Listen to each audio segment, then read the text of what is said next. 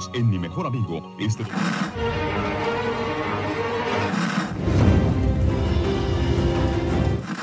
nächste Stunde versetzt sie in eine Welt jenseits aller Vorstellungskraft. Sie überschreiten die Grenze in... Kinder, macht den Fernseher aus. Davon gibt's viereckige Augen.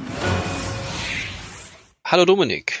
Hallo Achim. Herzlich willkommen zu Viereckige Augen, dem Podcast für Serien und Serienkultur.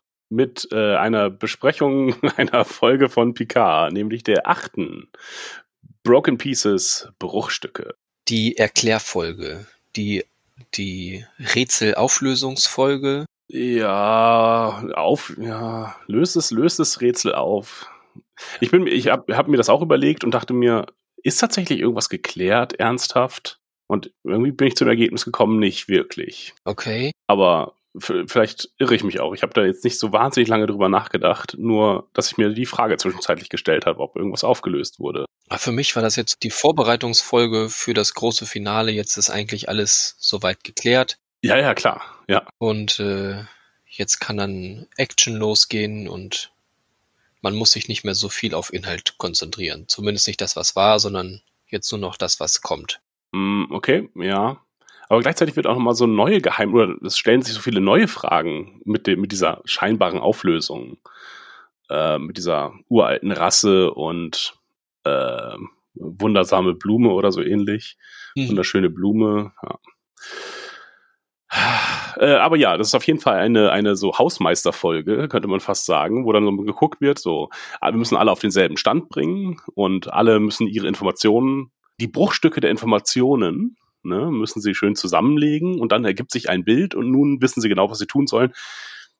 Meiner Ansicht nach hatten sie bereits auch alle Informationen schon vor drei Folgen und ja, ähm, hat sich nicht so viel äh, Neues ergeben, aber naja, äh, die Folge wollte uns das nochmal erzählen.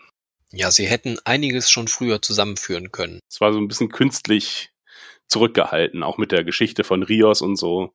Ja wenn man zwischenmenschlich Interesse gehabt hätte, hätte man das auch mal erfahren können. Naja, aber erstmal starten wir mit einem äh, Rückblick tatsächlich wieder.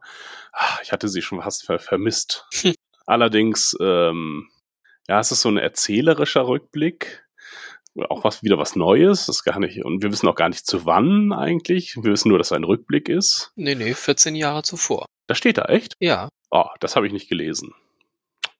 Unaufmerksam. Okay, na gut. Ja gut, wir wissen, dass es ja, dass es mehr als 13 Jahre sein mussten, weil Ramda ja noch äh, da unterwegs ist. Ähm, aber ja, 14 Jahre. Okay, gut. Nee, dann ist es ja fast schon wieder klassisch.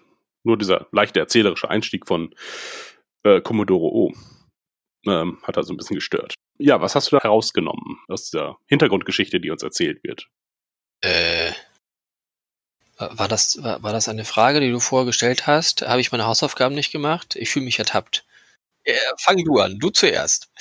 Klar. Ich habe mich auch gemeldet. Also, O erzählt uns die Hintergrundgeschichte ähm, äh, von irgendwelchen acht Sonnen und äh, acht Gestirnen und äh, wir sehen. Das kann ich dir sagen, ein oktogenes System. Ah, danke. Wieso gehen eigentlich? Oktosol? Naja, oktogen, ja. Ähm, und dann sehen wir die feministische Apokalyptiker-Sekte. Äh, ich habe mir aufgeschrieben, es sind vermutlich einfach Hexen. Ähm, ja, sie stehen in Schwarz um einen Kreis herum äh, und sind alles Frauen. Weil, weil Frauen in kreisförmiger Anordnung Hexen sind. Wenn sie noch schwarze Kapuzen aufhaben. Ah ja, klar. Mitten in der, in der Sonne. Und komische und, spitze Ohren. Das will ich nicht gesagt haben, aber ist zwar eine Rothaarige dabei, ne? Punkt eins. Äh, ja, wenn sie in ominöser schwarzer Kleidung mitten in der Wüste rumstehen, um einen Zirkel, ähm, dann sind das für mich Hexen. Und sie haben die ganze Zeit von Vormüttern erzählt oder Ahnenmüttern. Ich meine, nicht Vormütter war, glaube ich, das Wort, ne? Mhm, kann sein. Äh, also Vorväter wäre genauso falsch gewesen, das sehe ich ein. Nur macht es auch keinen Sinn, nur von Vormüttern zu sprechen und dann nur Frauen da zu sehen. Das, das ergibt den Eindruck, als wenn dann nur Frauen mitmachen dürften. Was äh, mir die Frage stellt, was dann Narek eigentlich macht. Ist er ist er nicht eingeweiht? Ist er nur ein Gehilfe? Ja. Durfte er das nicht mitmachen? Da haben sich direkt so viele Fragen ergeben. Warum, was das mit Frausein zu tun hat. Das äh, kannst du mir auch nicht beantworten, Das- aber auf jeden Fall. Vielleicht ist es einfach so. So wie es früher nur Männer gewesen wären, sind es jetzt einfach nur Frauen. Und Narek ist ähnlich so wie äh, Elnor bei den Kuat Milat, das auch nur ein Frauenbund ist. Er ist halt so aus Versehen damit reingekommen. Naja, jetzt stehen halt die, äh, dieser Zirkel von Jadwash stehen um so einen Tisch rum. Ein, ein Lasertisch. Ach, ich hätte es eher so als Geländer gesehen. Aha, okay, ja klar, es gibt keine Fläche oben, das ist richtig. Oder zumindest nicht, dass wir es sehen, glaube ich. Gibt es eine Fläche? Ja, so beim Anfassen fassen sie da so drumrum, habe ich, glaube ich, Ja. so gesehen zu haben. Hast du auch gesehen, was sie gesehen haben dann? Ähm, äh, ja, ganz kurz halt so, ne? Ich habe es Ja. auch diesmal wieder nicht angehalten, Ach, dann hast du das Spannendste verpasst. weil es mir zu viele Bilder waren. Okay, soll ich sie erzählen? Mhm. Also, wir sehen eine Anemone, wir sehen ein Embryo, wir sehen Lava, Satellitenaufnahmen und dann ein Robotergesicht. Mhm. Das wird, genau. Was sich dann Bild für Bild verwandelt in Data. Und es ist nicht, also es ist nicht nur die Andeutung von Data, sondern es ist Data. Okay. Dann ein verrottender Fuchs und äh, Wirklich die, dieser verrottende Fuchs, den man ganz oft irgendwo sieht. Das ist der, der, Fuchs, der von irgendwelchen Ameisen aufgefressen wird oder so. Weil, wo ist das? Ich glaube, in True Blood ist das doch, in dem Intro. Überall. Es ist, äh, es ist, er ist der bekannteste verrottende Fuchs. Und der taucht da wirklich auf? ja, das sind so, ja, es sind alles äh, Stockbilder, also so, ja. Inklusive Data. Nur nicht inklusive Data halt und die Bilder aus Discovery nicht. Äh, die wir auch schon gesehen haben in der Vision von Jurati, genau. Okay. Ja. So, und das, der, der Data zu Roboter, das ist halt, also der ganze, der Fuchs und die Anemone und so geschenkt. Und selbst die Bilder aus Discovery. Ähm, könnte man sagen, ah, Bilder von Zerstörung. Aber der Roboter und Data, das ist schon sehr spezifisch. Mhm. Und der Roboter hat auch noch Ähnlichkeit zu, naja, lose Ähnlichkeit zu Arium aus, äh, also Control, hatten wir auch schon gesagt, glaube ich. Gut, wobei ja Arium nicht direkt Control ist. Ah, Okay. Ähm, hm. Ja, das wirft dann ja wirklich wieder einige Fragen auf. Weil diese Informationstafel ist ja, was war es, mehrere tausend oder Jahrhunderte alt? Jahrtausende? Ta- Hunderte Jahrtausende. Okay. Später wird was von äh, zwei bis 300 Jahrtausenden erzählt. Stimmt, Picard macht das mit einmal sehr deutlich, glaube ich, ne? Oder, Ja. oder Ruffy, weiß nicht, ja. Ja, Picard fasst das seltsamerweise zusammen, obwohl er eigentlich dazu gar keine Informationen hat. Er hatte eigentlich nicht so viel zu beizutragen, aber weiß plötzlich sehr viel. Ja, er wurde vorher schon gebrieft. Ist ja sehr belesen. Ist ja auch äh, Architektur. Äh, nee, Quatsch, Architektur. Archäologie. Wie heißt das? Archäologie, genau. Auf jeden Fall, bei der Betrachtung dieser Bilder werden fast alle verrückt. Nur Rizzo und Ramda, Ramda ähm, stehen auf, auf jeden Fall. Also Rizzo ist davon irgendwie nicht so richtig berührt, naja, am wenigsten berührt auf jeden Fall und äh, geht eher von dem Panik-Selbstmord-Modus in den Was, was kann man jetzt tun? Modus über. Hilft doch ihrer Tante Ramda. Ja, das fand ich, das fand ich sehr schwach, dass sie jetzt unbedingt auch noch verwandt sein müssen, die beiden. Ja, hat sich mir auch nicht erschlossen. Also hat man auch vorher nicht gesehen. Fand ich, fand ich auch schwach, ja. Ja, also dass irgendwie alle in der Welt müssen miteinander verwandt sein. Das ist, ist klar. Weil wir sehen ja später auch noch gigantische Zufälle mit ähm, Rios Captain, der gleichzeitig der Kumpel von der Schwester, von der Freundin von Picard war. Ähm, ja. Also das ist alles so unnötig, dass sich alle hier in dieser, in dieser großen Welt kennen, aber wir brauchen ja dann nochmal ein bisschen Erklärung äh, auf dem Borg-Kubus. Deswegen hat man das dann so hingeschrieben, damit äh, Rizzo mit jemandem sprechen kann. Denn der einzig andere auf dem Borg-Kubus, den wir noch kennen, ist dann halt weg.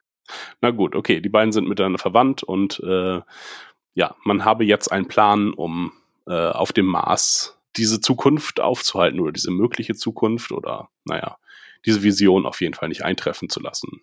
Aber diese Vision besteht doch, ach so, damit, wenn es mit Data ist, Naja, sie behaupten, dass es einfach als Warnung, also später im Text wird quasi behauptet, ah, das sind die Erinnerungen von damals. Das ist alles damals passiert und das ist als Warnung angebracht. Mhm.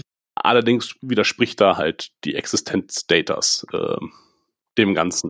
Naja, wenn die technologisch so fortgeschritten waren, warum sollten die nicht auch Zeitreisen, die es ja immer noch gibt, wieder, wie auch immer, ähm, warum sollten sie das nicht auch gekonnt haben? Und dass sie dann eventuell eine Zeitlinie kennen und das jetzt quasi die Warnung vor Data, ja, halt etwas ist, was sie erfahren haben. Oder sie haben so eine, so eine Lückenvision gehabt, so dass man ja so, ähm, hier fügst du ein, also es gibt diesen Roboterkopf und dann fügst du ein, das, was am nächsten jeweils in dieser Kultur an ein synthetisches Leben kommt. Und die Romulaner kennen ja Data. Und dann wird das quasi personalisiert, die Vision für mhm. das jeweilige Volk. So ein bisschen wie Picard in seinem, in seinem das zweite Leben oder wie auch immer das heißt. Hm, das ja. ist ja ähnlich. Mhm. Das ist ja auch diese Sonde, Stimmt.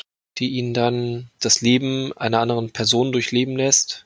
Und äh, ja, Wenn die Romulaner halt nur Taschenrechner gekannt hätten, dann wäre, würde halt sich dieser Roboter in einen Taschenrechner verwandeln. Und dann würde würden sie sagen, Taschenrechner, das, das ist die Gefahr.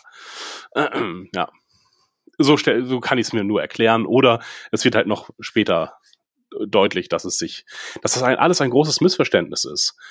Ich meine, ich glaube, darauf läuft ohnehin insgesamt hinaus, habe ich das Gefühl, dass halt diese, diese Warnung halt missverstanden wurde.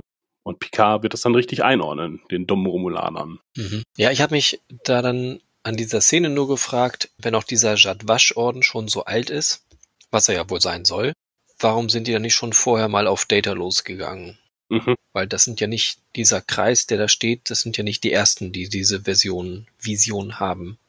Ja, jetzt, ja, das stimmt. Ähm, man weiß nicht genau, warum sie jetzt anfangen. Na, vielleicht, weil, weil er einfach nur ein Einzelexemplar war.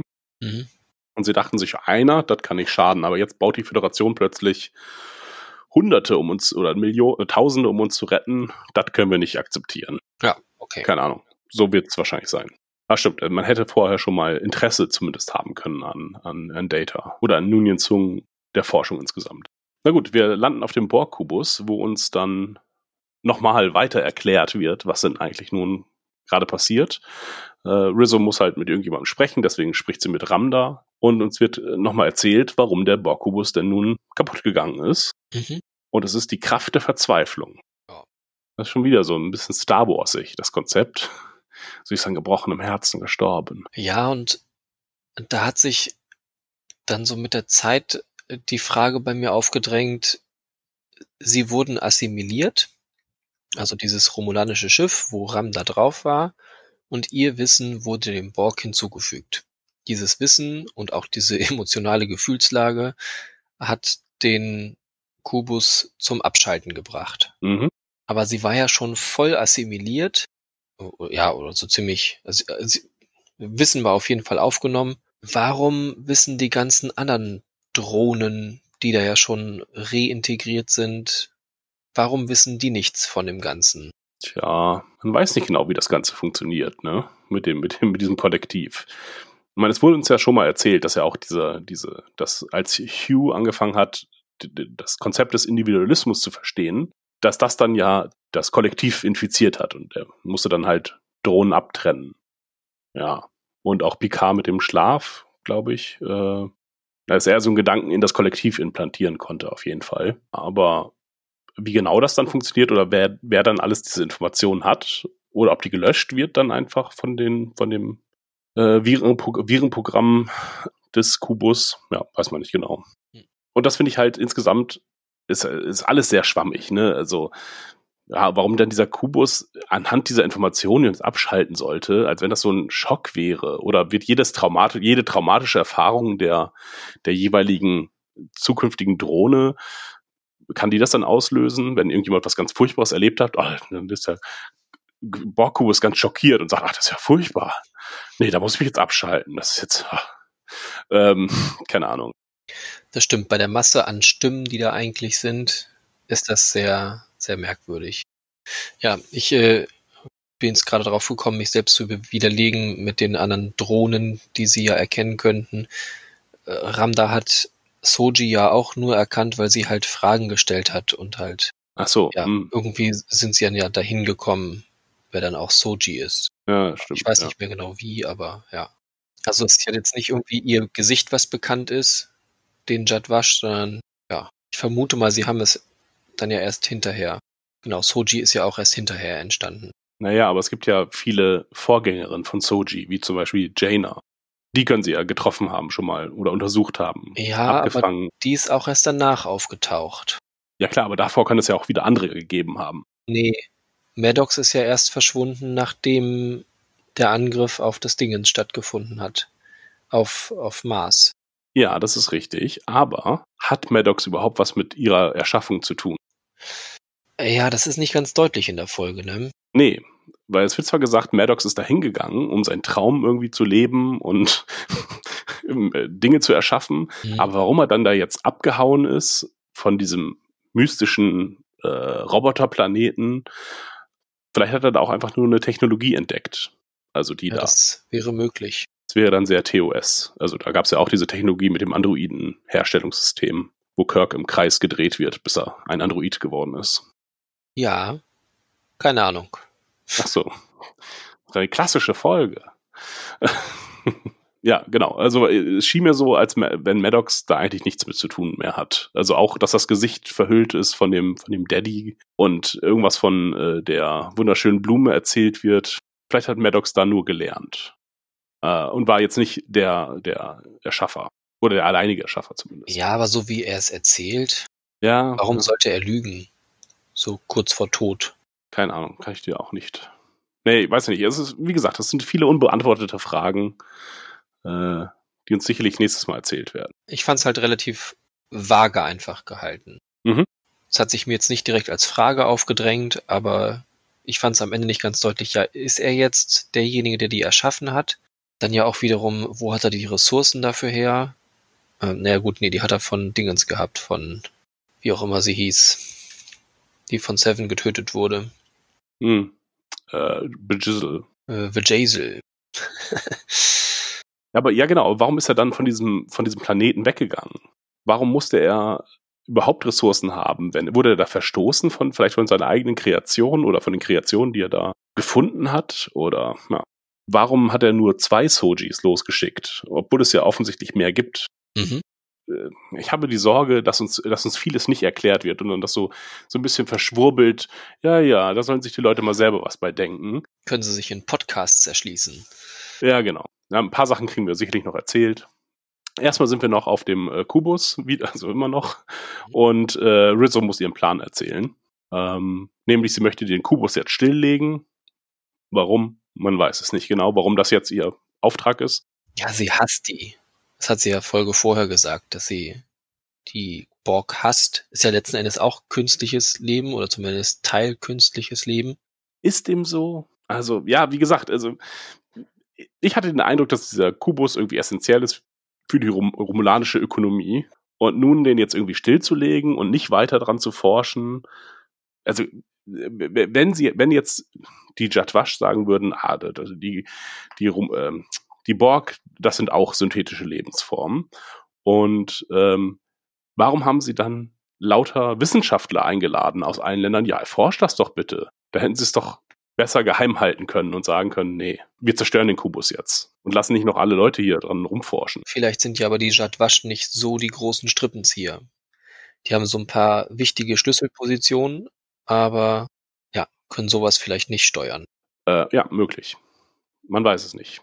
Aber jetzt können sie es auf jeden Fall steuern, dass die den Kubus zerstören. Mhm. Und äh, scheinen auch die Kontrolle über alle anderen Commander da zu haben. Und die Schiffe. Sie scheinen auch eine Menge Schiffe zu haben. Insofern haben sie auf jeden Fall jetzt die Kontrolle. Mhm. Es wird ja auch nochmal erzählt, dass es noch ein zweites Schiff gab. Ähm, Rizzo sagt, ja, sie haben das falsche Schiff assimiliert. Äh, Und mit dem, mit dem Verweis darauf, dass sie ver- vermutlich auf dem anderen Schiff war und äh, sie jetzt gerne an der Stelle von Ramda gewesen wäre. Ja. Da kriegen wir vielleicht auch noch einen Rückblick. wäre auch schön. Wie das Schiff assimiliert wird. Ja, das sind doch Schauwerte. Neben dem, dass man den Kubus jetzt äh, stilllegen möchte äh, und alle XBs und Borgs töten möchte, muss auch noch Elnor gejagt werden. Das ist der zweite Plan. Denn Elnor ist verschwunden.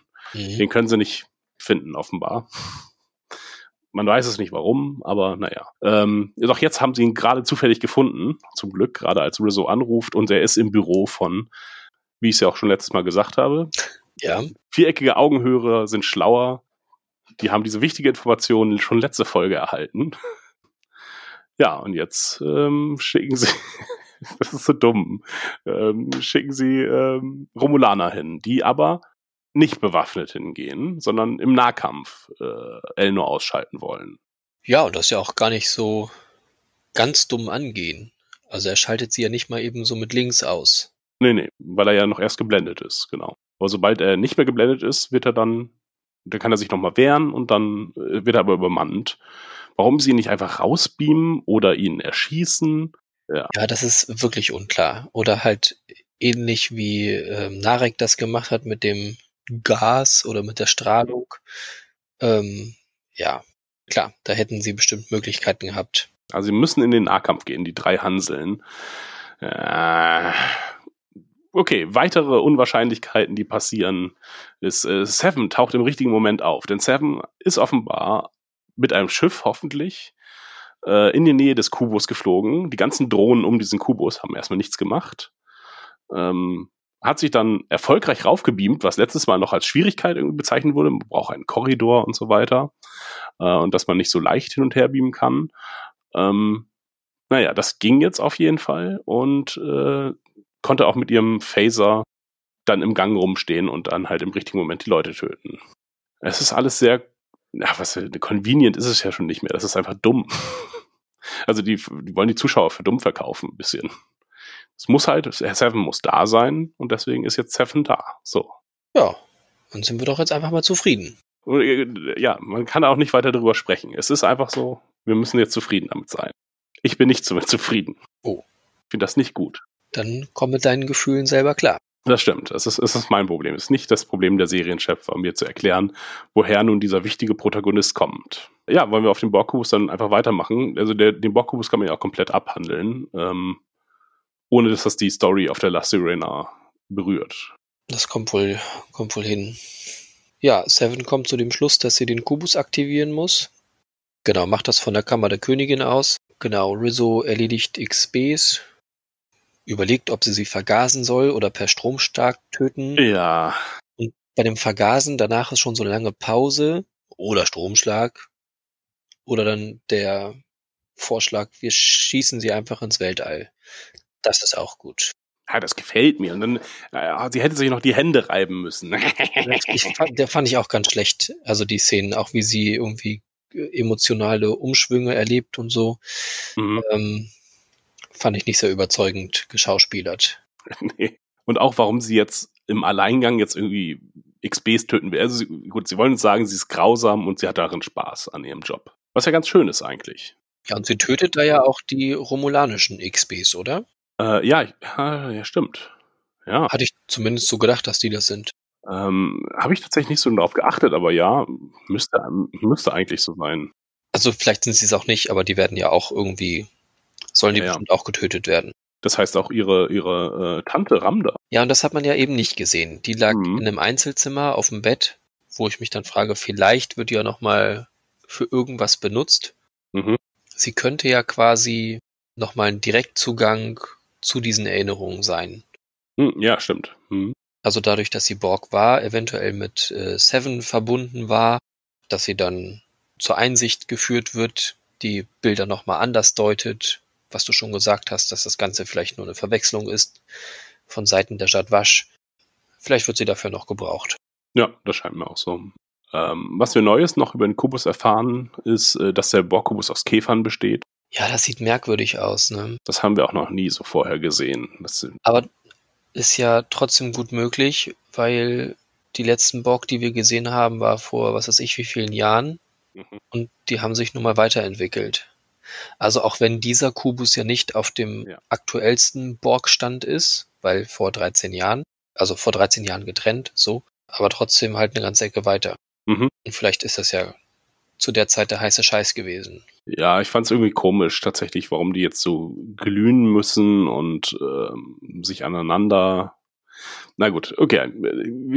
Ich sag nur, sie, sie haben hier nochmal die visuelle Sprache geändert, weil vorher waren es einfach so, wie wir es ja auch später bei Seven sehen, einfach so äh, se sich selbst bewegende Schnüre und Mhm. äh, Platten, Kabel, die von der Decke sich selber bewegen.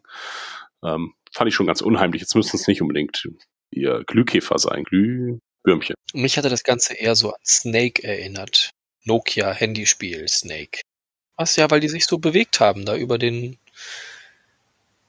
Haben sich so eckig fortbewegt. Ähm, ja, wir haben sehr, ich habe mir, glaube ich, fünfmal aufgeschrieben, äh, Seven ähm, will ein Mikrokollektiv äh, schaffen und Mhm. hadert damit. Das, das war in vielen Schnitten offenbar zum Kubus. Äh, war das war das die Überlegung, aber machen tut sich dann erst relativ äh, zum Ende hin, als dann nämlich äh, die ersten Borg getötet werden von ähm, Rizzo.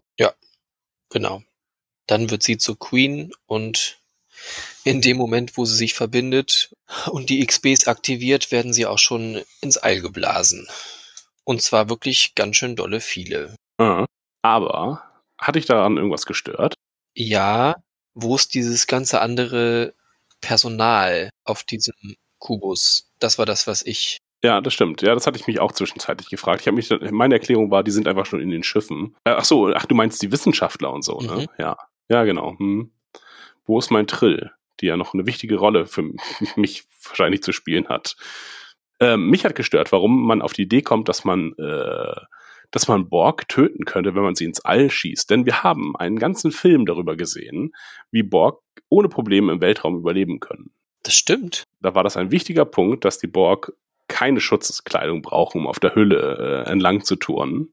Ähm, und es ihnen danach vollkommen äh, in Ordnung geht. Also gut, die Reassimilierung wird danach vielleicht nicht mehr möglich sein, keine Ahnung.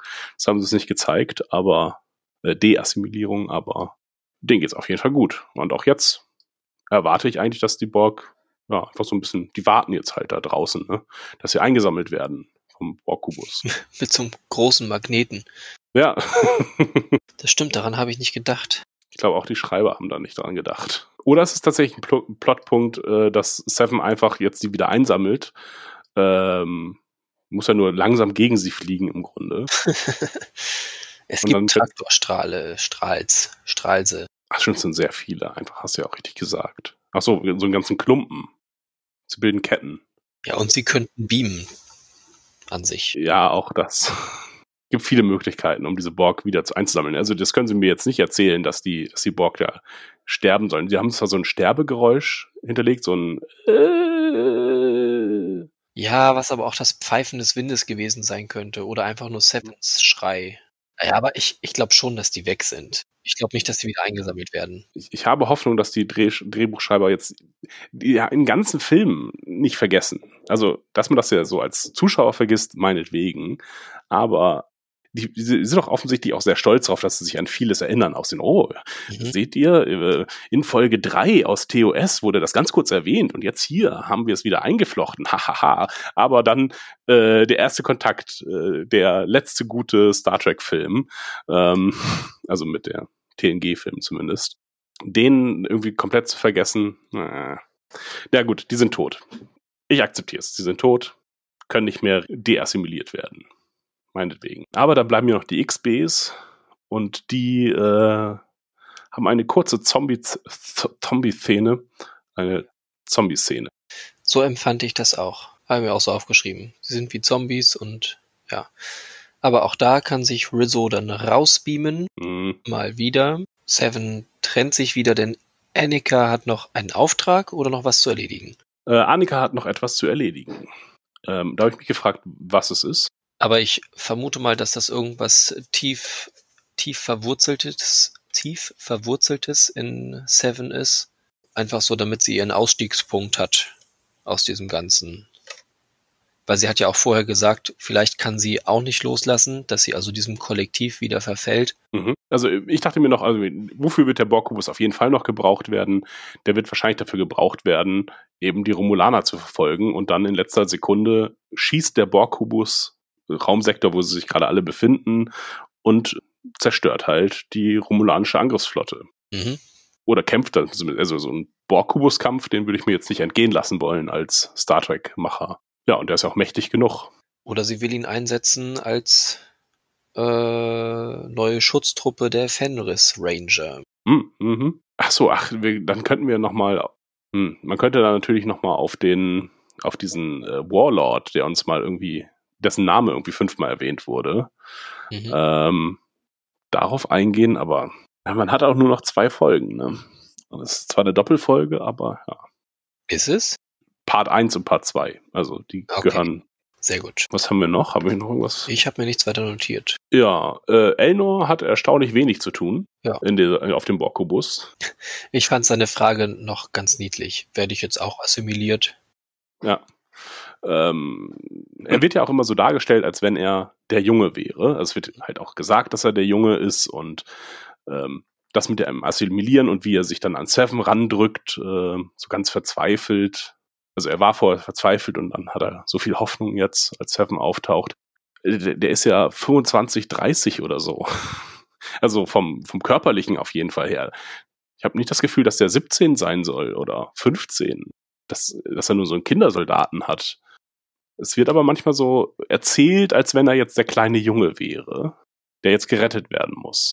Wie lange ist das her gewesen mit dem Angriff auf Mars und der Supernova? 13, 14 Jahre. Ja, dann ist er so Anfang 20, würde ich sagen. Obwohl, nee, nee, wir haben die Remembrance, obwohl, ah, zehn Jahre? Ich hätte auch zehn Jahre gesagt. Zehn Jahre, ja, ja, es muss zehn Jahre her sein eigentlich, Ja. ja.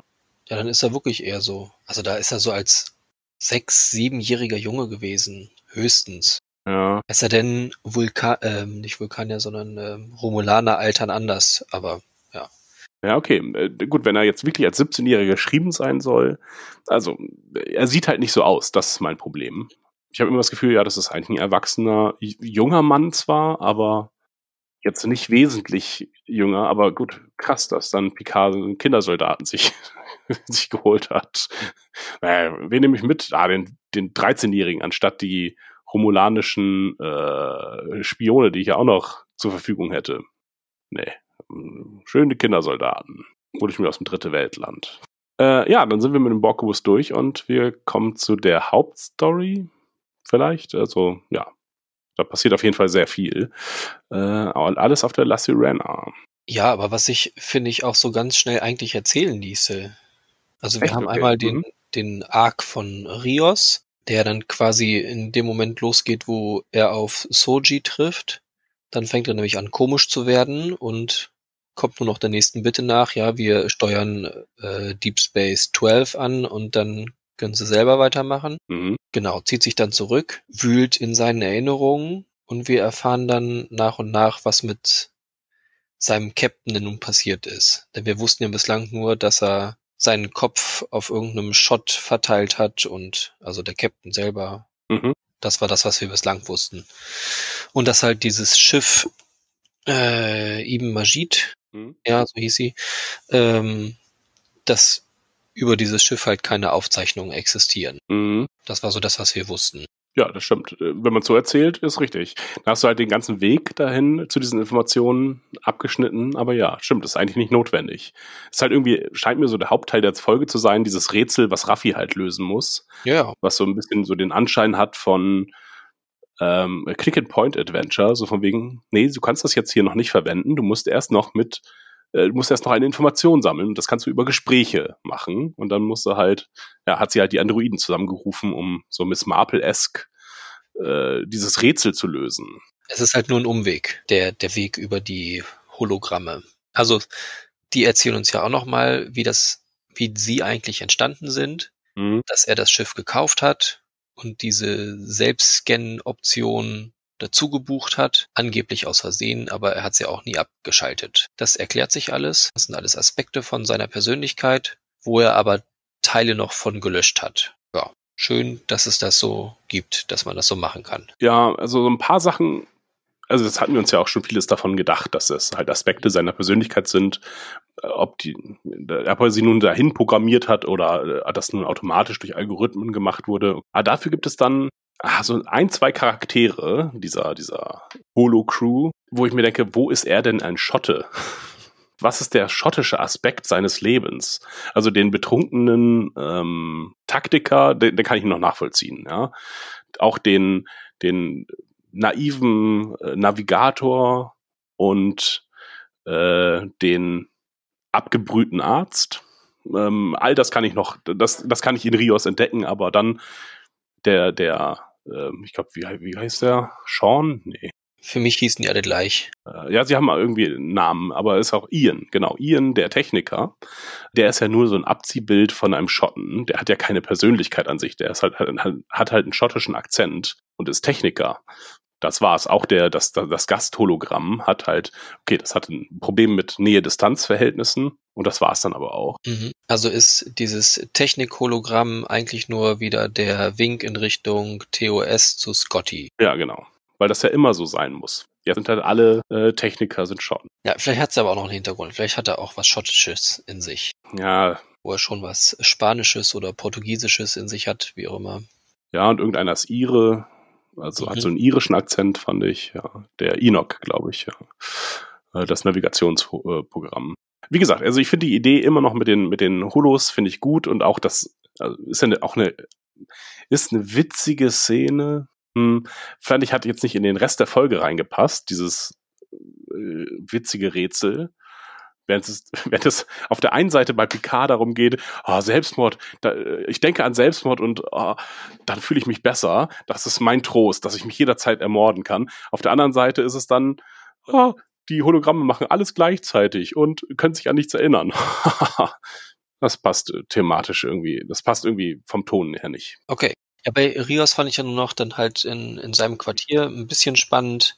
Ähm, als er in seiner Erinnerungskiste wühlt. Zum einen sind mal wieder Platten mhm. anwesend. Ich weiß nicht, irgendwie scheint die äh, Vinylindustrie ganz viel mhm. Geld in, in Serien zu stecken, um Vinyl auf jeden Fall als, als Medium wieder komplett durchzusetzen, weil es halt in so viel Serien und Filmen auftaucht, wie toll Vinyl ist. Ja. Und ja. Eine, eine Platte kriegen wir auch ein bisschen zu hören noch. Ähm, wir kriegen noch einen kleinen Witz dabei, den, den ich ganz gelungen platziert fand, mit dem, äh, dass Raffi sagt, äh, ah, und das ist dein, dein Walkman und zeigt auf den mhm. Plattenspieler. Mhm. Das fand ich ganz gut gemacht. Das war jetzt nicht so auf Gag gespielt, sondern einfach so ein kleiner Wegwerf nebenbei Gag. Ja. Man hat nicht auf die Lache gewartet. Ja, er hat, hat bei mir auch nicht gezündet, weil ich nicht so ganz wusste, was sie jetzt nur meint damit. Und naja. Ja, das stimmt. Ich fand in seiner Zigarrenkiste, die er dann ja rausholt, äh, fand ich merkwürdig. Hast du die Rangabzeichen gezählt? Es sind auf jeden Fall zu viele. Ja, und zwar viel zu viele. Also es ist halt ein, nee, zwei schwarze dabei. Also es ist ja klar, für beide Seiten müssten die dann gewesen sein. Also für beide Hals, Halskragen, Kragenseiten, so. Wieso? Das trägt man doch nur auf einer Seite. Nee, auf beiden doch, oder? Oh, ich dachte immer nur auf einer Seite.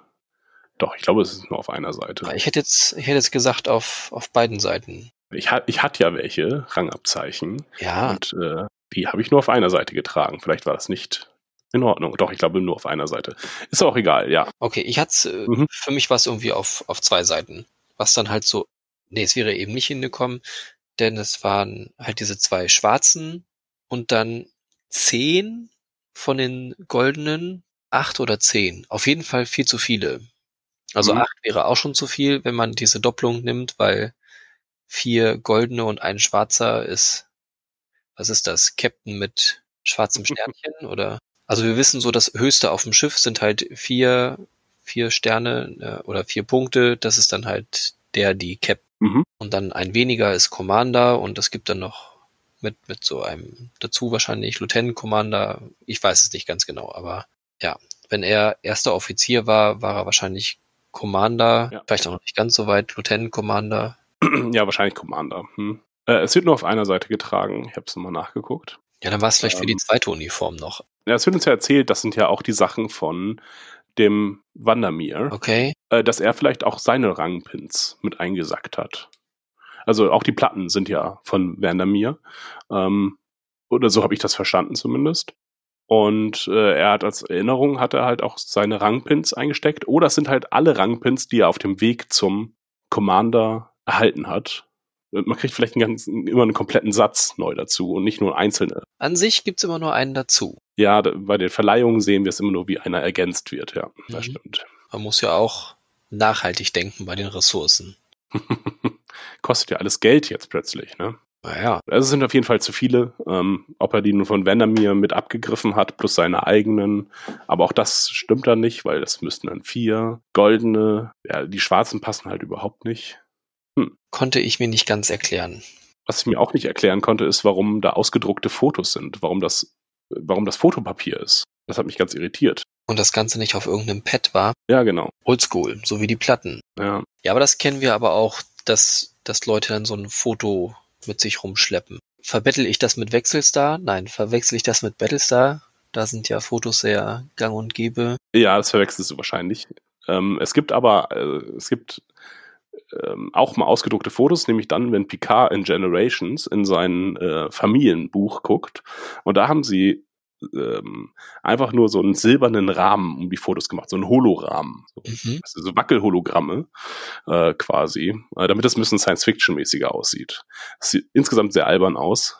So als wenn Picard halt um jedes Foto einzeln das draufgeklebt hätte, so Scrapbook-artig. Und dann, oh, hier kommt noch eine Blume hin.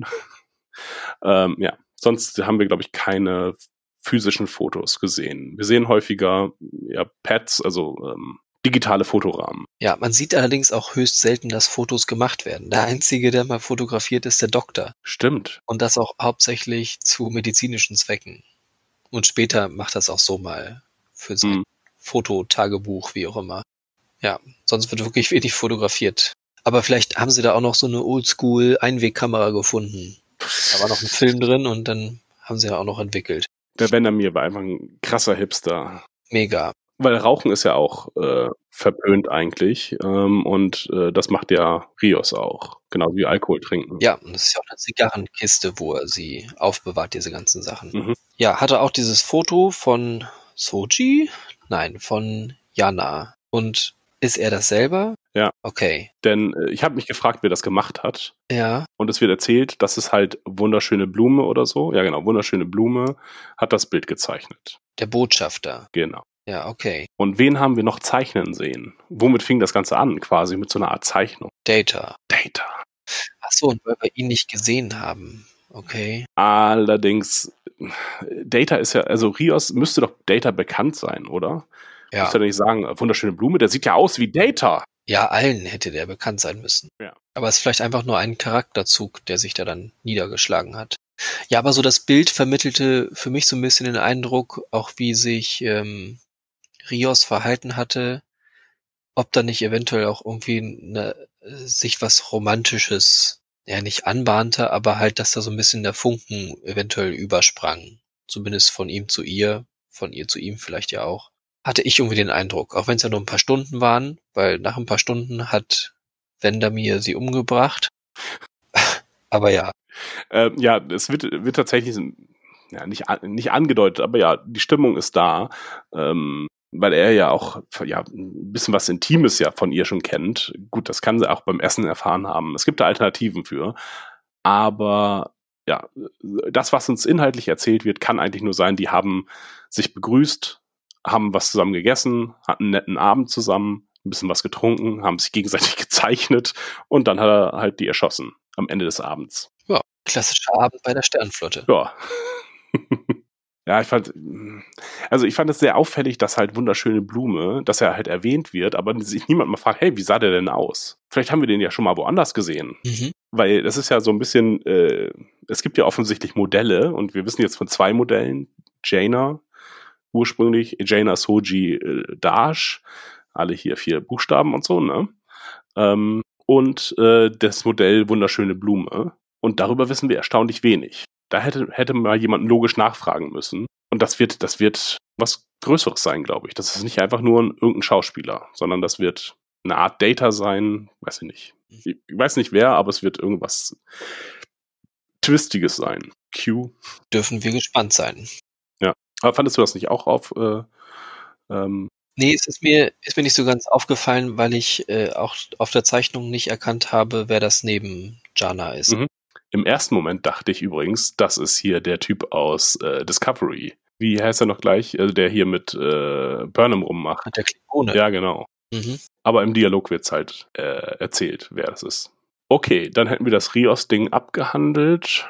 Jetzt bin ich durch, weil, weil du das jetzt so schön zusammengefasst hast, bin ich jetzt raus mit meinen Notizen. Was haben wir denn noch? Naja, wir können halt Ruffy, die sich des ganzen Jahr annimmt, die dann äh, nebenbei, während sie das mit Rios versucht aufzudecken, das mit dem oktogenen System rauskriegt. Ah, das war auch so furchtbar geschrieben, oder? Du, du willst gerade meine Meinung dazu hören? Ja. Weiß ich nicht. Ging. Also, das hatten wir schon letzte Folge dann oder vorletzte Folge, habe ich dich ja schon gefragt, was das wohl damit auf sich hat. Mit dieser Zeichnung oder diese Kreise, die sie da gesehen hatte. Das war ja irgendwie nicht ganz deutlich, wo sie das her hat. Oder mir war das ja nicht ganz deutlich. Jetzt erklären sie es, dass sie das aus einem der Überwachungsräume aufgeschnappt hat. Klar, und das ist halt wirklich auf diesem riesigen Kubus, wo sehr viel passiert, dass sie dann genau das auffasst, ist halt ja, unwahrscheinlich. Und dann gleichzeitig auch noch jemand anders fragt dazu und dachte, oh, was könnte das hier denn sein? Sieht das aus wie ein Sternsystem? Ja, sie fragt einen Computer. Das ist ja jetzt nicht so abwegig. Das ist so ein bisschen das, was wir auch gesagt haben mit, wir finden heraus, welcher Planet jetzt nun dein Heimatplanet ist. Wir fragen den Computer, wir geben ihm Hinweise und er engt das Ganze ein und am Ende haben wir hoffentlich die richtige Lösung. Das macht sie jetzt ja auch so ein bisschen. Ja, ja, ich fand es sehr anstrengend tatsächlich. Ähm, vom Dialog her. Ähm, und war einfach auch nur so, ja, wir müssen das jetzt wissen, aber letztlich hat die Information jetzt auch nicht so viel genutzt, weil es hätte ja auch bei Soji bleiben können, die einfach bereits, wir haben ja das, das äh, System bereits am Anfang der Folge gehabt, da wo Soji. Jetzt ist es nur dringender geworden, dahin zu fliegen. Plötzlich. Warum auch immer. Ist auch egal. Äh, und das mit dem Acht-Sternsystem und dass das mit, den, mit der Konklave der Acht identisch ist, äh, das hätten wir jetzt eigentlich gar nicht so sehr wissen brauchen.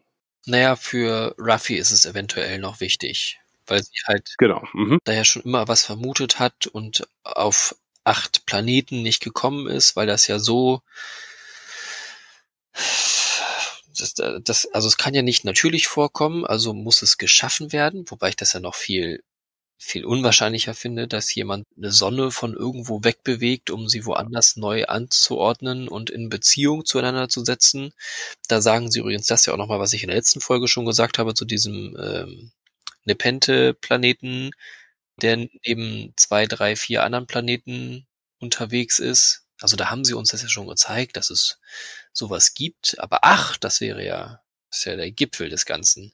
Also sie sagen da auch, Gravitation ist da ja irgendwie sehr komplex. Ja, genau. Könnte man da lang fliegen?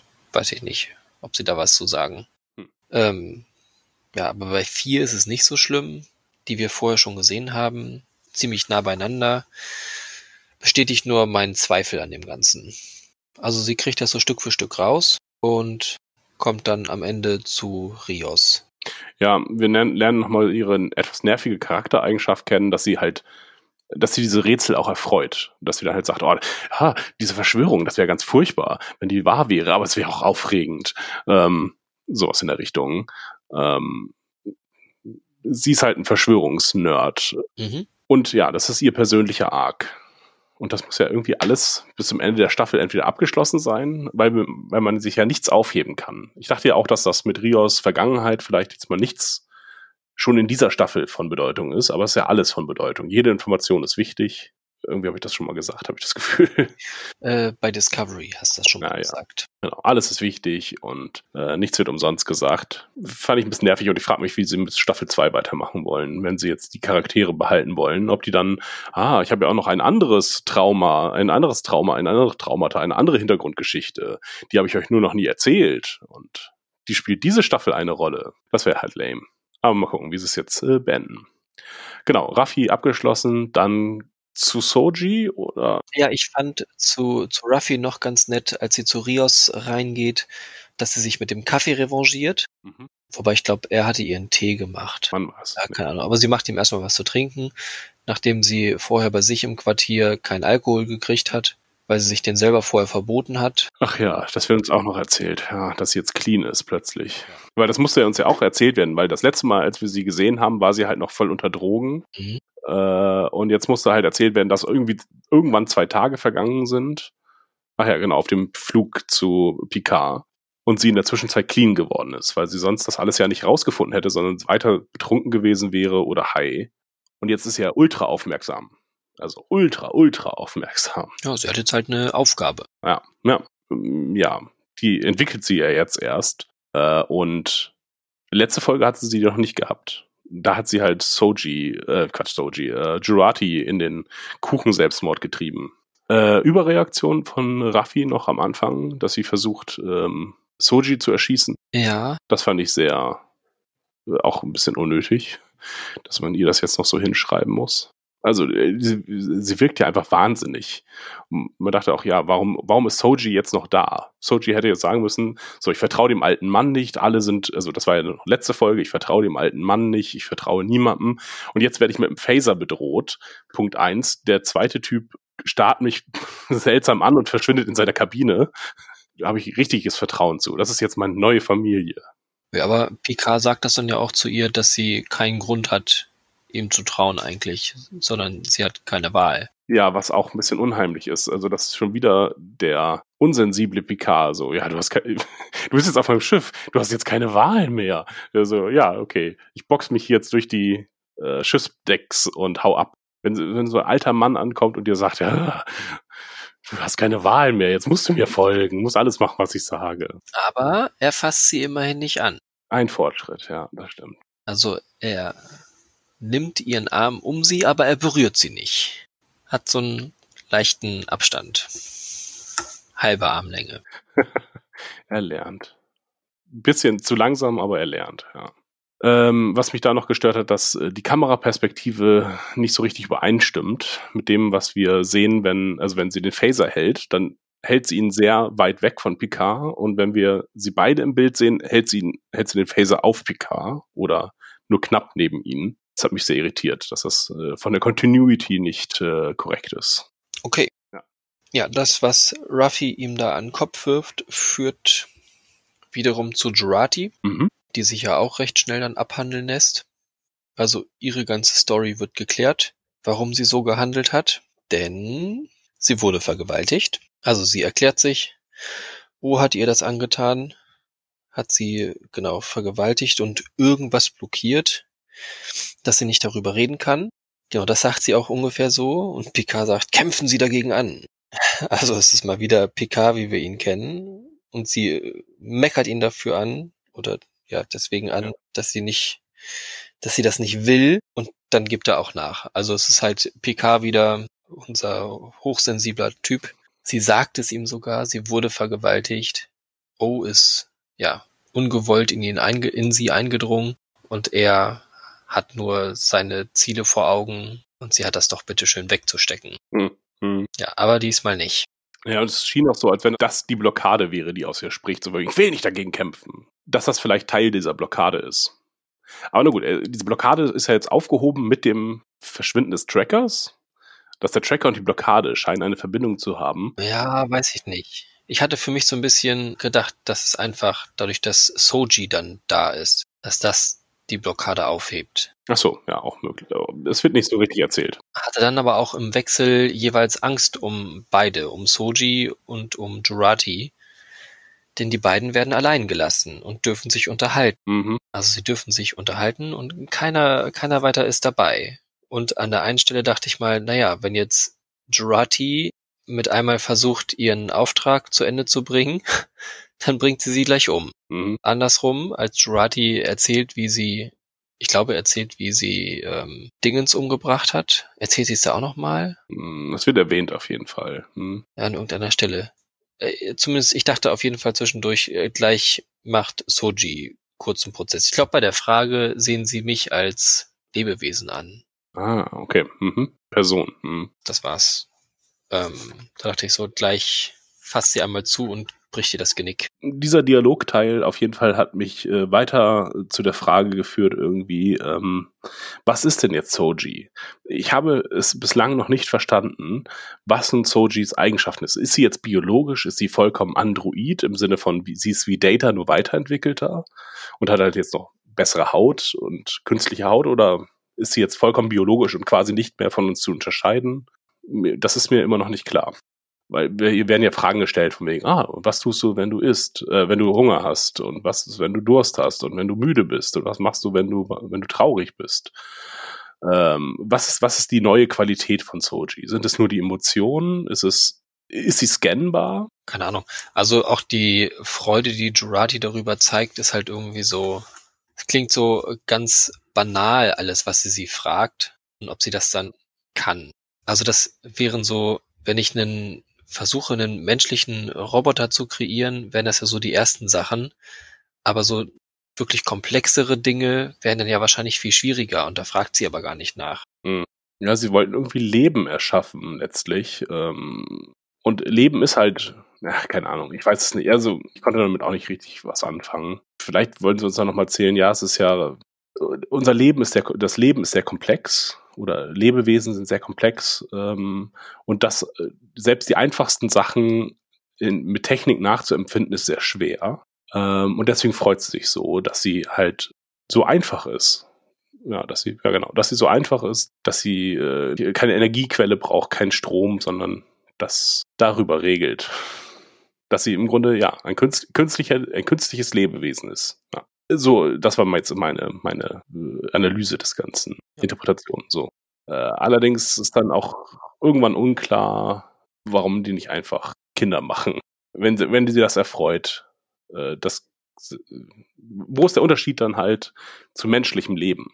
Ach so. Dann ist es ja nur, so, nur eine Fingerübung letztlich. Weil die künstliche Intelligenz zu mehr fähig wäre als eigene Kinder.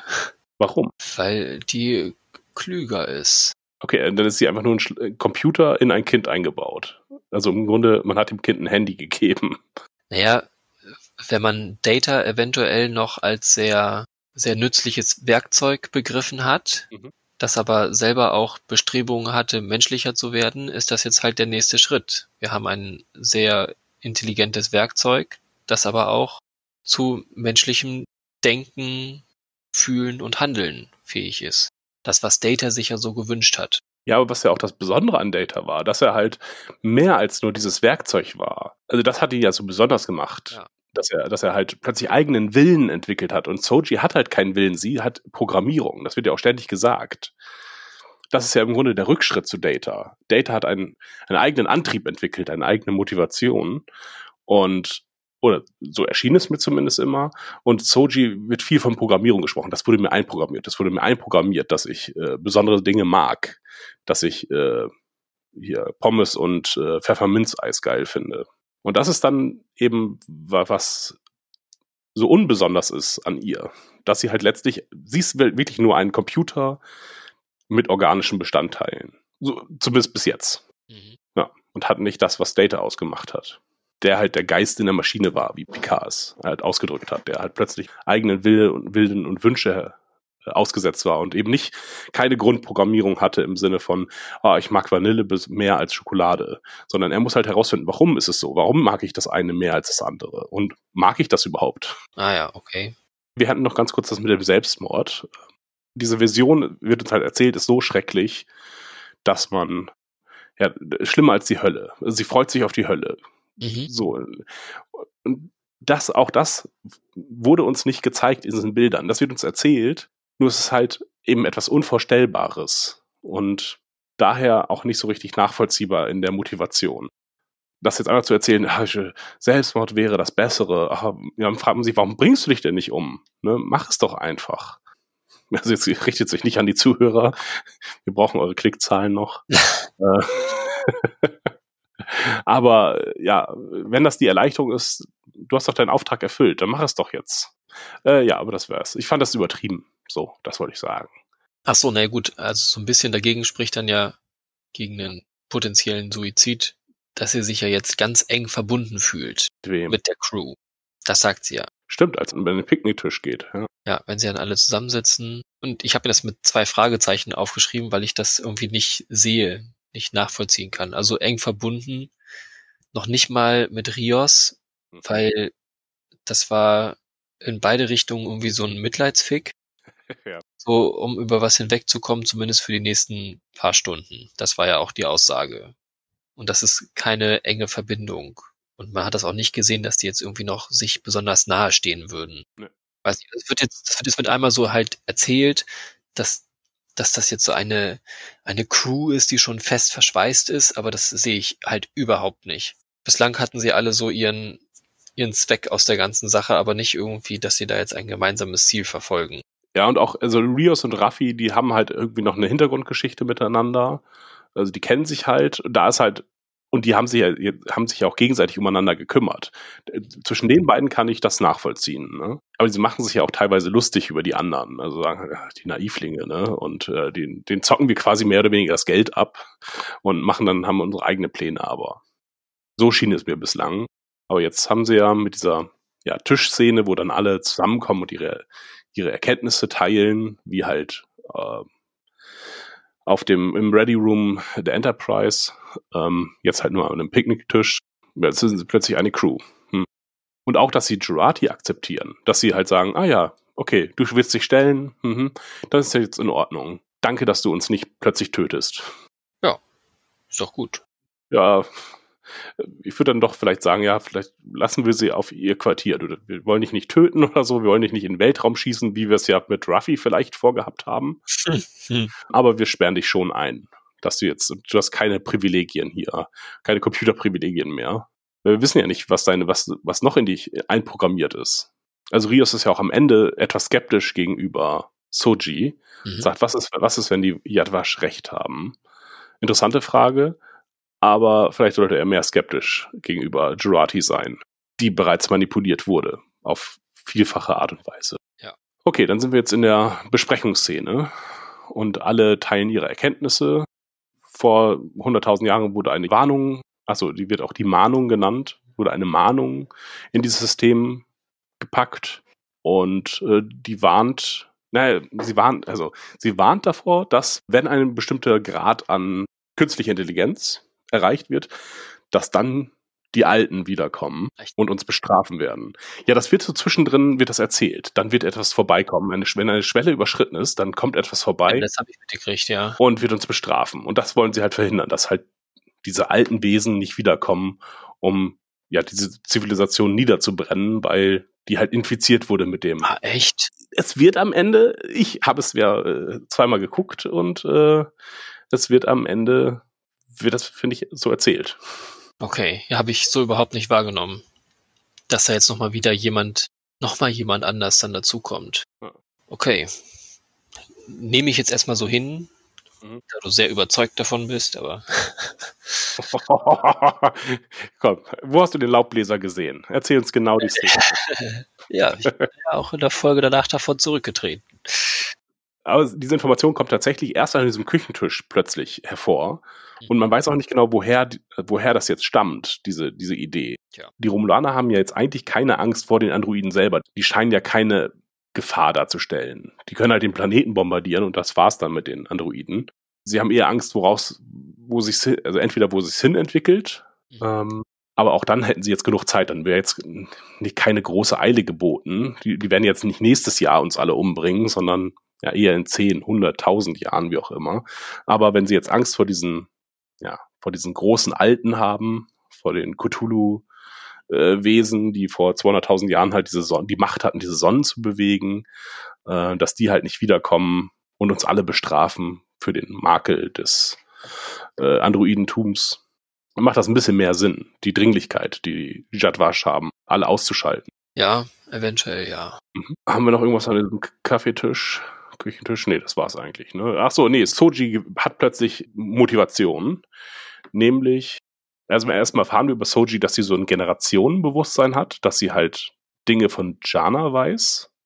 Also sie weiß den Namen von Jana, bevor er den Namen Jana sagt. Mhm. Und hat halt auch Eigenschaften von ihr. Das heißt, es gibt so einen iterativen Prozess. Sie aus der Idee der Jana ist dann die Idee der Soji entstanden und so weiter. Oder sie haben halt dieselbe Grundprogrammierung. Sie hat so ein vererbbares Gedächtnis, habe ich mir daraus entnommen. Ja, vielleicht. Oder zumindest ein geteiltes Gedächtnis. Ja, genau. Und hat plötzlich Motivation, nämlich, äh, oh, jetzt muss ich schnell zu meinem Heimatplaneten, um sie zu warnen. Ja, warum kommt jetzt diese Dringlichkeit? Sagst du's oder? Nee, weiß ich nicht. Ich Ach so. Ja, auch habe keine mich in der Folge gefragt, warum sie jetzt plötzlich so dringend diesen Wunsch hat, weil es war ja auch schon vorher klar, dass, dass die Romulaner diese Informationen haben und dass sie da hinfliegen, um nichts Gutes zu machen mit den Leuten. Mhm. Deswegen hatte ich mich gefragt, okay, ah nein, jetzt ärgere ich mich, dass ich sie ihnen verraten habe und nun entführe ich die ähm, La Sirena, um möglichst schnell da zu sein. Ja, das hat sich mir nicht erschlossen. Okay, dir auch nicht? Nein.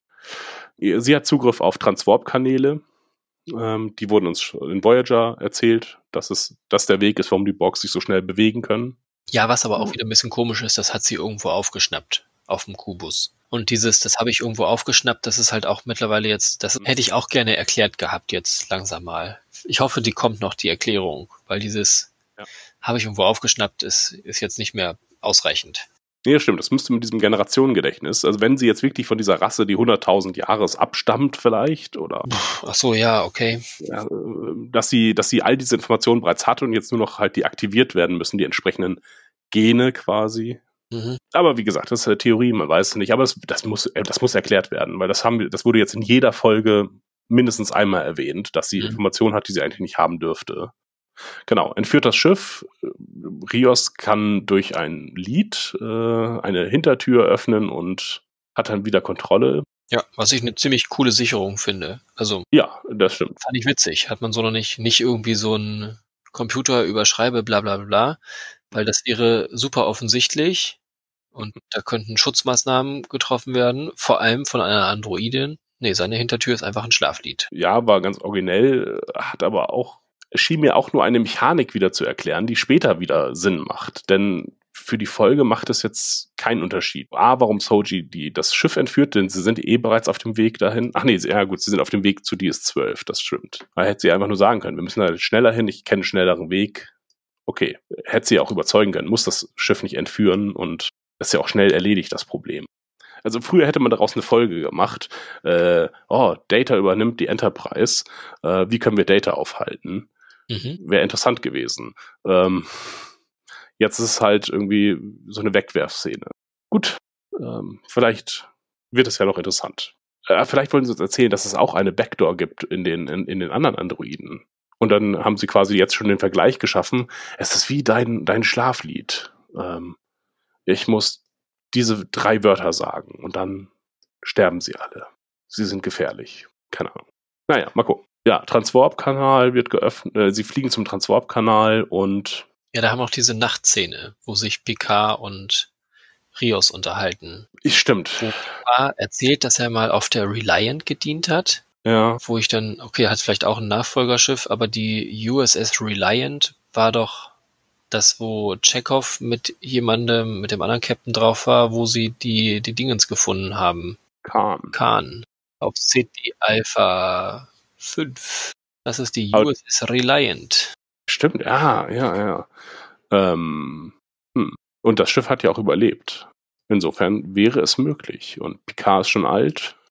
Ich hatte es tatsächlich äh, im Kopf einfach automatisch mit der Stargazer übersetzt. Deswegen. Ja, das ist ja das Schiff, was man mit ihm eigentlich verbindet, ne? Was halt auch so ähnlich aussieht wie die Reliant. In meiner Erinnerung zumindest. Sind die identisch, mehr oder weniger. Ja, naja. Ähm, in der Szene spricht ähm, Rios auch von Vandermeer, also seinem alten Captain, als der alte Mann, Mhm. was ich wieder eine sehr deutliche Parallele zu Battlestar finde, weil da wird der alte Mann, wird Adama so genannt. Genau, und da fand ich das dann ganz komisch, dass ja auch das, was du eben schon gesagt hattest, das habe ich nicht ganz kapiert. Also einmal, Picard sagt ja, Vandermeer war einer der besten der Sternflotte, einer der besten, den die Sternflotte zu bieten hatte. Also dieses heroische wieder hochheben, ja, was sagen können, nee, kenne ich nicht. Mhm. War ein guter, sagen sie? Ja, okay, gut, alles klar. Aber der kannte irgendwen, Picard war mit jemandem befreundet bis kurz vor einer Beziehung, die der Captain von dem Vandermeer war. So, das ist halt eine kom komische Beziehung. Es hat keine besondere, es ist halt nur, ah, den Namen gibt es schon mal. Äh, wir erinnern uns dran. Habt ihr diese Folge auch gesehen, äh, ihr Star Trek-Fans? Toll, ne? Es hat keinen Bezug zu nix. Okay. Das ist halt dämlich. Das ist das dämliche da können halt, können sich halt irgendwelche Typen drauf ein, also Typen wie uns, können sich drauf einen runterholen. Äh, oh, das habe ich erkannt. Und ah, die anderen verstehen das gar nicht. Hahaha. Aber es hat keine Bedeutung. Es hat einfach, es macht das Universum einfach nur viel kleiner. Es Star Wars Problem. Alle sind mit allen verwandt und niemand kann einfach jemand anders sein. Sondern nee, die müssen sich natürlich gekannt haben. Klar. Picard war auf der Reliant, das Schiff, was wir aus äh, Star Trek 2 kennen. Und der Captain des, Cap des ehemaligen Captains war natürlich die beste Freundin von Picard auf der Akademie. Ja, es gibt halt nur sechs Kapitäne, ne? Ja. Das hat in TOS funktioniert, dass sie sich alle kennen. Aber ja, und selbst da kannten sich, kannte sich nicht jeder. Da war es häufig, dass dann Kirk mal gesagt hat, ja, den kenne ich aus Ak Akademiezeiten oder wir haben zusammen gedient als äh, Fähnriche auf der so und so. Ja, wir haben noch eine Szene ähm, äh, übersprungen, nämlich Picard und Soji unterhalten sich über Data ein bisschen und mhm. bonden vielleicht. Ähm, es hat so ein bisschen so ein Vorstellungsgespräch-Vibe gehabt. Ähm, was würde Data sagen, äh, über, was würde Data über sie sagen? Und Picard sagt dann auch zu Recht, keine Ahnung, weiß ich nicht, was er sagen würde. Aber wenn sie sich in ihn hineinversetzen würden, was, äh, wäre, was wären ihre drei besten Eigenschaften? Ähm, ja. Es wird halt äh, auch nochmal erzählt, dass Data äh, angeblich keine Gefühle ausdrücken könnte. Aber das stimmt halt einfach nicht. Es wird aber erzählt, dass er erst den Emotionschip erst sehr später hat, aber er hat Freundschaften geschlossen. Er hat auch, also es wird, es ist ja auch Inkonsistenz in der, in, inkonsistent in der Serie. Er kann sie nur nicht genuin empfinden, aber er kann schon Freundschaften aufbauen und ihm sind manche Leute wichtiger als andere Leute. Er ist kein, er ist kein Spock, sondern mhm. er hatte schon immer Persönlichkeit und auch Humor gehabt, äh, ja. Er hat das nur nicht, oft nicht verstehen können, warum. Er kann hinter seine Emotionen blicken. Ja, und, und seine Fähigkeit, Gefühle auszudrücken, waren wie die von Picard begrenzt. Das ist so ein Satz, den ich mir noch aufgeschrieben hatte. Mhm. Was, was sie uns ja die ganze Serie über bislang gezeigt haben. Ja. Nicht richtig in der Lage ist, Gefühle angemessen zu zeigen. Oder was heißt, zu zeigen schon, aber da halt richtig mit umzugehen. Hast du das damals in der Serie so empfunden? Nee. Nee. Aber da war er auch von sowas distanziert, fand ich. Er war einfach, er war einfach professionell. Ja. Und hatte immer, hatte immer einen guten Grund dafür, wie er Leute behandelt hat, eigentlich. Das einzig so ein bisschen Irrationale ist halt das mit den Kindern. Ja, genau.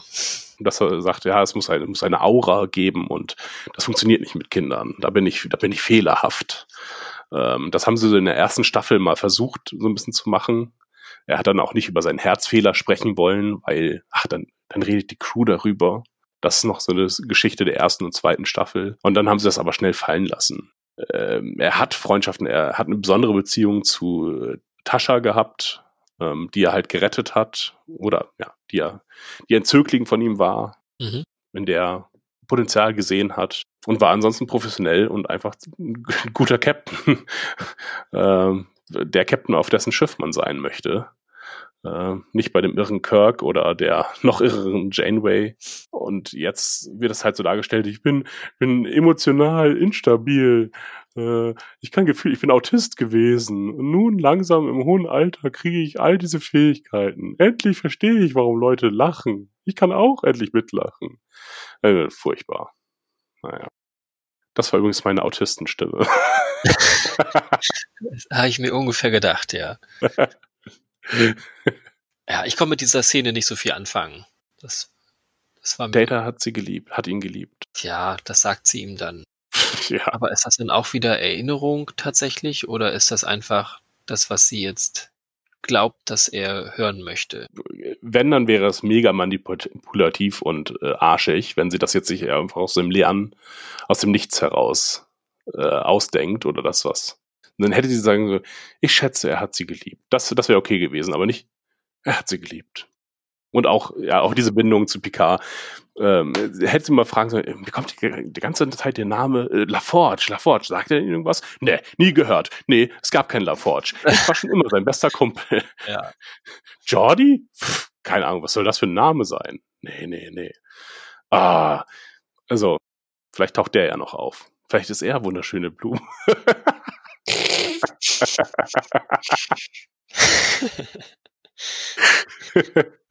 ah, alles ist möglich. Ah, er könnte tatsächlich der Vater von Soji sein. ja, ja. Okay. Ihr habt es hier zuerst gehört. Eine Szene hatten wir weiter noch übersprungen, ähm, als Picard von Admiral, wie auch immer, Oh ja. das Geschwader anfordert. Und das ist nicht weiter spannend, bloß er redet wieder ganz viel. Sie sagt, halten Sie die Klappe. Und damit sie jetzt die Klappe halten, kriegen sie, was sie wollen. Schicke ihnen ihr Geschwader. Das äh, macht nochmal, finde ich, wieder so ein bisschen die Tür auf in Richtung Riker, Mhm, ja, ja. dass das vielleicht diese Situation ist, wo er nochmal wieder aktiviert wird aus der Reserve. Ja, auf jeden Fall. Ja. Ähm, ja, und dann haben wir ähm, zum Glück, also zum Glück hat äh, fand dieses Gespräch relativ früh in der Folge statt, denn später hätte Picard ja auch noch was Interessantes Admiral so und so erzählen können, nämlich dass der, dass die Sternflottensicherheit mal wieder ihrem Namen alle Ehre gemacht hat und eine Halb-Romulanerin äh, zum Commodore befördert hat Hm. innerhalb von man weiß nicht wie vielen Jahren zum St- Chef der Sternflottensicherheit gemacht hat.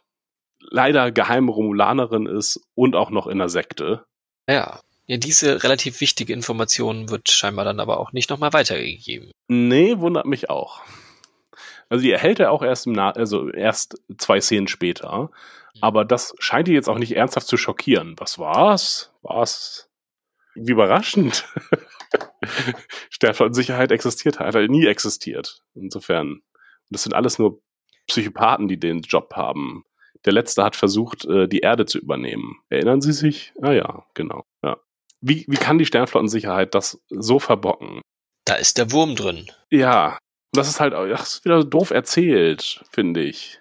Also jetzt haben sie damit die Probleme mit der mit der Brille haben sie, weil sie ja nur halb ähm, Vulkanierin ist und gleichzeitig äh, auch das mit dem Gedanken mit der Gedankenverschmelzung, was Romulaner eigentlich nicht können. Weil sie ist ja halb Romulaner Vulkanierin. Deswegen können sie uns halt allen Scheiß erzählen. Und naja, es ist dann niemandem aufgefallen. Spock kann das ja auch. Und er ist halb Mensch, halb Ja, genau, stimmt. Ja, Vulkanier.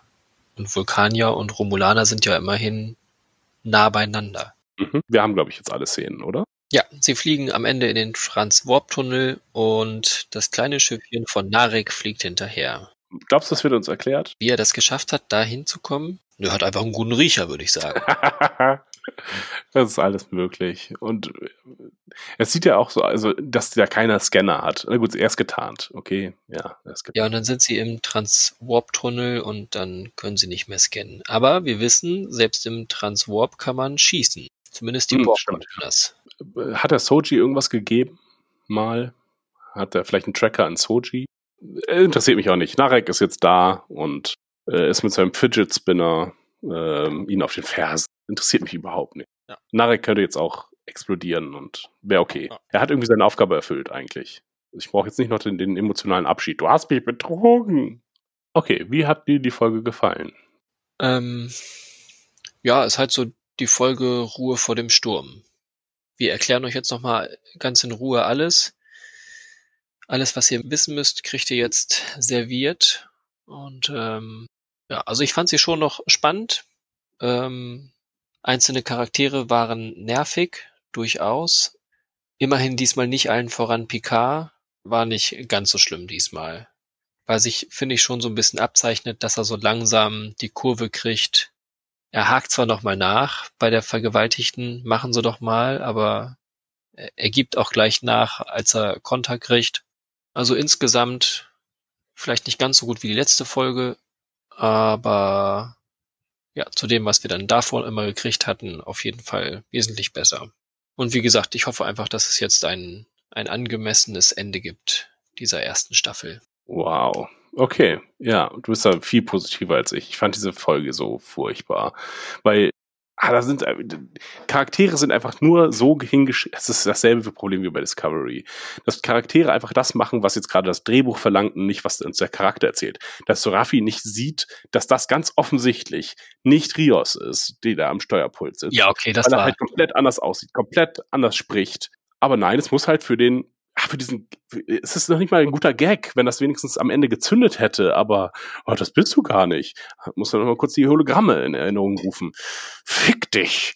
Ähm, das regt mich richtig auf. Äh, Dann, dass da so ein Tohu-Wabo um äh, den Elron, ähm, Elnor gemacht wurde, der dann am Ende nichts macht. Der wirklich vollkommen unnötig ist, außer halt, ich drück den Chip. Okay. Naja, mit dem hatten sie, konnten sie nichts mehr anfangen schien, schien mir. Also dem, hatten wir, haben sie nicht zu tun gegeben. Den Chip drücken hätte jetzt auch noch äh, Hugh mit letzter Kraft erledigen können. Ähm, wäre alles dramatischer gewesen, als dass Elnor unbedingt da ist. Furchtbarer Charakter. Dann die ganze Geschichte, da bin ich tatsächlich gespannt, wie sie das auflösen, weil ich mir denke, ah, das ist so schwer, da jetzt noch da, da eine Logik draus zu entwickeln. Äh, Oder ich komme nicht drauf, wie man das gut auflösen kann. Und habe aber die Hoffnung, dass sie es dass sie's noch machen. Aber die schwindet immer mehr. Also ich, ich weiß nicht, wie sie es zufriedenstellend auflösen können, dass irgendwie alles, alles Sinn macht und man am Ende sagt, ah ja, ja, ja. So ist es also. Deswegen haben die Romulaner, äh, haben die Romulaner versucht, äh, künstliche Intelligenz äh, über Jahrtausende zu vernichten. Ähm, und nicht, ah, das ist einfach nur ein Missverständnis. Hier, du hättest dieses Symbol nur andersrum drehen müssen. Es ist nicht Mahnung, es ist äh, Freude. Es ist der Planet der Freude. Und wir sollen Datas erschaffen. Oder wir waren schon, wir sind alle Androiden. Keine Ahnung. Wa- Was sie uns immer auch erzählen wollen. Äh, es kann nur Leute dumm dastehen lassen. Entweder ist es äh, halt Picard und oder Soji oder ähm, oder die ganze Rasse der Romulaner oder den den Jadwash, die äh, Apokalypsensekte. Ja, auch Soji, äh, die keinen Charakter hat. Also die, der, der wurde vergessen, der Protagonistin irgendwie einen Charakter zu geben. Denn jetzt hat sie mal, jetzt wird so eine Art Selbstbestimmung simuliert. Sie macht aber letztlich nur, nur einfach das Logische. Einfach nur das, was sie auch schon letzte Folge et- getan hätte. Und jetzt wird ihr plötzlich eine Motivation geschenkt. Und man hätte es auch andersrum machen können. Man hätte jetzt auch sagen können, ja, dann geht's halt erst zu DS12. Nein, es muss noch mehr Dramatik sein. Wir müssen da jetzt hinfliegen äh, auf schnellstmöglichen Wege. Das hätte man alles vorher durch cleveres Schreiben einfach schon mal ein paar Folgen vorher vorbereiten können. Nämlich halt das zum Beispiel, dass die Romulaner fünf Planeten haben, die sie absuchen müssen und sie halt nur einen, weil sie noch eine zusätzliche Information von Soji bekommen haben. So, das hätte vor drei Folgen auch festgemacht werden können und nun geht es um dieses Wettrennen halt letztlich. Da müssen jetzt nicht noch alte Transwarp-Kanäle aufgerufen werden, damit sie, ah, sie überholen können auf letzte Minute. Und ah nein, jetzt haben wir sie überholt, jetzt kommt die Flotte aber und wir haben keine Verstärkung durch die Föderation. Hm, hätten wir denen das doch mal mitgeteilt, wo diese Transwarp-Kanäle sind. ähm, ja. Die Motivation von Seven ähm, ist mir jetzt äh, auch nicht klar. Ich weiß nicht, was Annika vorhat. Also, das haben sie uns irgendwie vergessen zu erzählen. Mhm. Also, es kann jetzt alles sein. Es kann sein, die hat schon immer vorgehabt, den, den Marquis wieder zu beleben oder Chakoti zu treffen, die Borg zu zerstören oder zu heilen, Borg zu werden. Ja, keine Ahnung. Man weiß es nicht. Ähm, ja, worauf ich gespannt bin, ist die Erklärung, wie sie Data da jetzt einbauen oder ob sie das jetzt halt vergessen und äh, warum es vor 200.000 Jahren schon Füchse gab. Ähm, und sind es Menschen? Oder gibt es Füchse auch auf äh, Romulus? Äh, Viele interessante Fragen. Ähm, ja, dieses Rätsel mit wunderschöne Blume, bin ich sehr gespannt drauf, wie sie es auflösen. Das, das, genau, das ist das, was mich äh, am Gucken hält, auf jeden Fall. Und ich hoffe, dass wir das nächste Folge sehen werden nun. Äh, ob es Lore ist, der vielleicht noch irgendwie rumtapert, oder Jordi, man weiß es nicht. Habe aber keine Hoffnung, dass das zufriedenstellend aufgelöst wird. Am Ende taucht Q auf und sagt, ah, es war ein großer Test. Und ja, zu, zum Theorieteil noch. Also meine Theorie ist, ähm, es wird halt gesagt, ja, wenn diese Schre Schwelle überschritten ist, dann kommt Jeb Chinep, der Zerstörer. Und Jeb Chinep ist halt, ist tatsächlich Soji, die halt, die halt gefragt wird, wie wurdest du behandelt? Wurdest du behandelt wie ein, wie ein Mensch oder wie ein, wie ein Lebewesen oder wurdest du behandelt wie eine Maschine? Und das ist dann so quasi das, das Urteil, was über die Welt gefällt wird. Mhm. Und es wird halt, die dachten, ah, das Zerstörer ist es, weil sie uns Böses wollen. Nee, sie wollen uns nichts Böses. Äh, aber so wie du die geringsten unter euch behandelt, so werde ich euch auch behandeln. Ihr habt versucht, meine Kinder zu zerstören, nun werde ich euch zerstören. So, und sie ist einfach nur, ja, der das Endgericht einläutet durch ihr Urteil. Und sie wird dann halt sagen, ich habe Gutes wie Schlechtes erlebt, es gibt auch gute Menschen. Mhm. Und dann, ah ja, okay, dann lassen wir sie leben. Und das ist halt dieses Missverständnis mit Jeff Chenep. Es heißt nicht nur Zerstörer, es heißt auch ein Zeichen. Im Chinesischen ist es auch ein Zeichen für Hoffnung. Ach komm, so eine Scheiße, das machen sie gerne. Und äh, I called it here. Ja, danke für diesen Rant. Hat sich aufgestaut. Und trotzdem bin ich gespannt auf morgen. Gut, äh, danke Achim, dass du das ertragen hast. Ja, immer wieder gerne. Mhm. Ich freue mich schon, die nächsten zwei Wochen dann damit zu verbringen, hoffentlich wieder aufzunehmen. Ja, klar, auf jeden Fall. Da keine Frage. Ja, wenn wir in unserer Bude festsitzen und nichts Ja. mehr weitermachen können. Wir senden. das, das wird das Letzte sein, was, was über diese Zivilisation bekannt sein wird. Sie haben bis zum Schluss gepodcastet. Ja. Okay, tschüss Achim. Ja, auf Wiederhören. Ciao.